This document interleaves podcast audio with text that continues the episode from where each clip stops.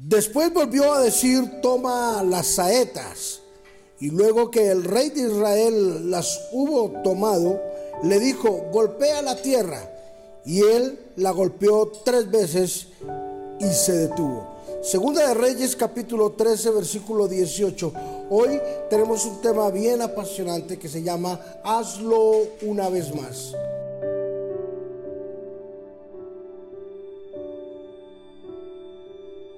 En el mundo espiritual existen cosas y existen estrategias para vencer el mundo natural. Hay cosas que a veces Dios nos dice que hagamos que son ilógicas para nosotros, pero son muy lógicas para Él. Recuerda que Dios siempre va a ir en contra de todas estas situaciones. Nuestra mente va a ir en contra de las cosas espirituales. La Biblia es clara cuando dice, a la verdad el espíritu está presto, pero la carne se opone. Siempre va a existir una lucha continua de lo espiritual con lo carnal. Y hoy vemos a través de este devocional que Dios nos insta a hacerlo una y otra y otra vez. Y no importa cuántas veces lo tengamos que hacer, intentarlo, lo debemos de intentar. ¿Qué vemos en el panorama?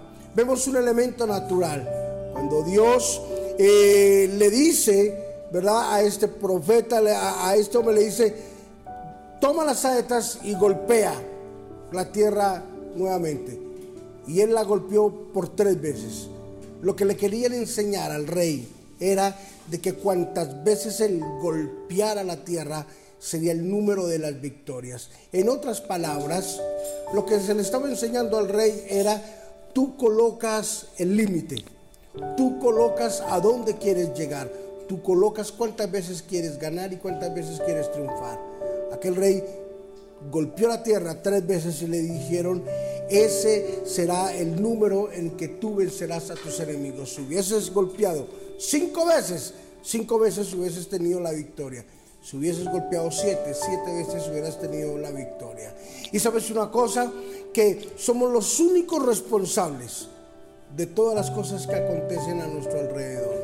Porque Dios está dispuesto a que nosotros lo hagamos una vez más y podamos ver la victoria de Dios en nuestra vida. Hoy quiero animarte para que los que estén cansados, que saquen fuerzas de donde no tengan.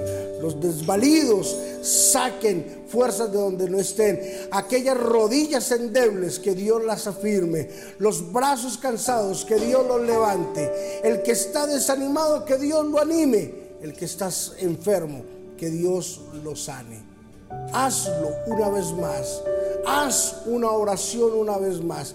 Créelo una vez más. Camina nuevamente esa milla extra y verás la bendición de Dios en todo lo que tú emprendas. No importa que hayas fracasado.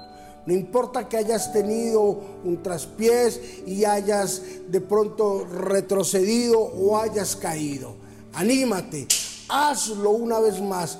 Cree en el Señor, cree en su palabra, cree en sus promesas y verás hecho una realidad las cosas grandes y poderosas que Dios tiene para tu vida. Padre, bendice a mis amigos, bendice a mis hermanos que están en cualquier lugar del mundo, Señor.